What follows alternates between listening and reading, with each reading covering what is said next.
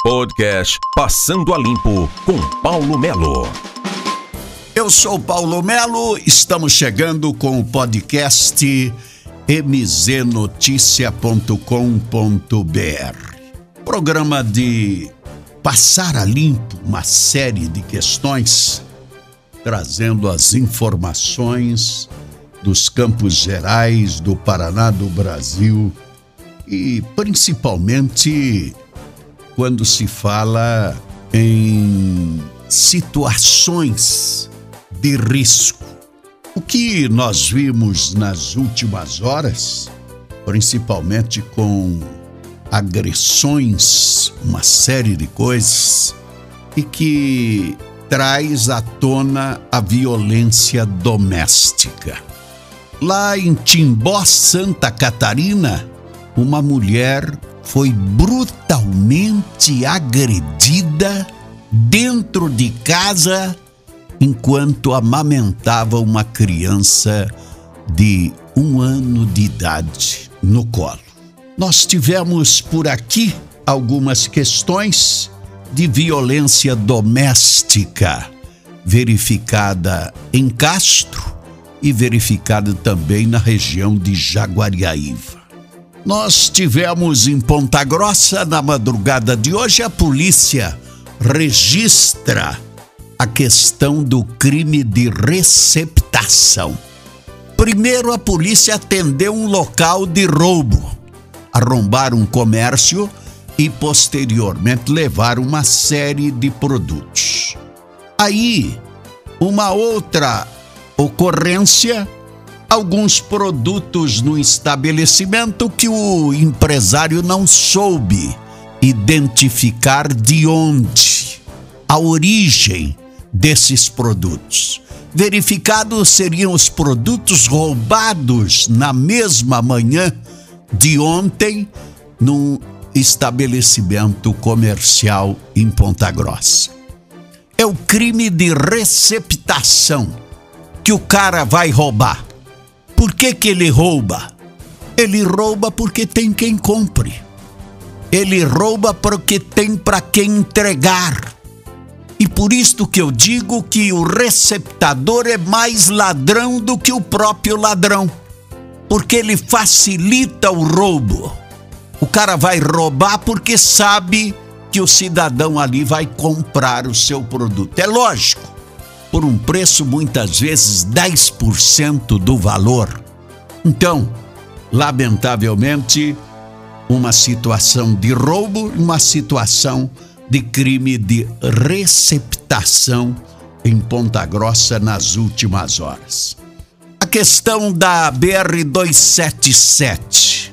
Os assaltantes que tentaram roubar um carro forte foram para o confronto com a polícia rodoviária, teve polícia civil, teve polícia militar e os elementos mantiveram o carro forte, foi levado para o pátio do pedágio e a BR 277 na região de Porto Amazonas ficou fechada por mais de duas horas. Muita violência realmente. Nós temos também a questão da ESA, Escola de Sargentos e Armas, que pode ser instalado na cidade de Ponta Grossa. É importante a discussão porque envolve governo do estado, governo federal, envolve o governo municipal. E aqui além da escola, que deve ser instalada na antiga Embrapa, né? Ou na Embrapa, que deve receber, fazer uma permuta diária com o município de Palmeira, eles pedem, além do espaço para a escola, as informações de bastidores da necessidade de um espaço para construir uma vila militar, uma escola militar e um hospital militar. São algumas das exigências para que isto seja possível e Ponta Grossa e através da prefeita Elizabeth Schmidt e do governo Ratinho Júnior já estão tentando viabilizar tudo isso, facilitando a vinda da ESA aqui para a cidade de Ponta Grossa. O Operário joga contra a equipe do Londrina e muita expectativa neste jogo, principalmente porque o Operário precisa de pontos para ficar mais tranquilo na Série B do Campeonato Brasileiro. Mas ao mesmo tempo, o Londrina também precisa. E o jogo é no estádio do Café em Londrina, 21 e 30 de hoje.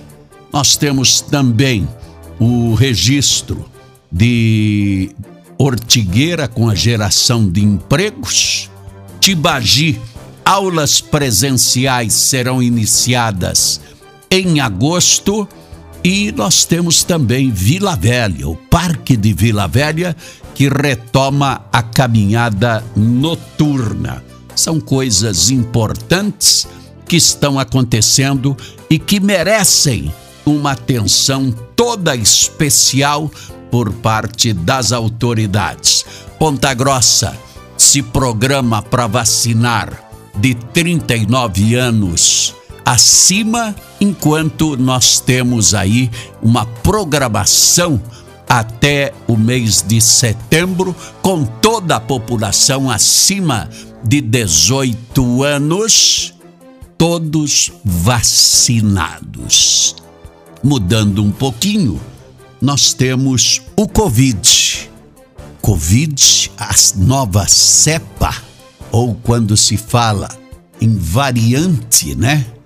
Você lembra da variante? Lembra da variante? Variante era uma coisa louca na época, né? Era uma coisa diferente. E essa variante está trazendo dor de cabeça para muita gente, porque já está aparecendo em vários pontos e merece uma atenção das autoridades de saúde. Paulo Melo, o podcast Passando a Limpo, mznoticia.com.br. Passando a Limpo, com Paulo Melo.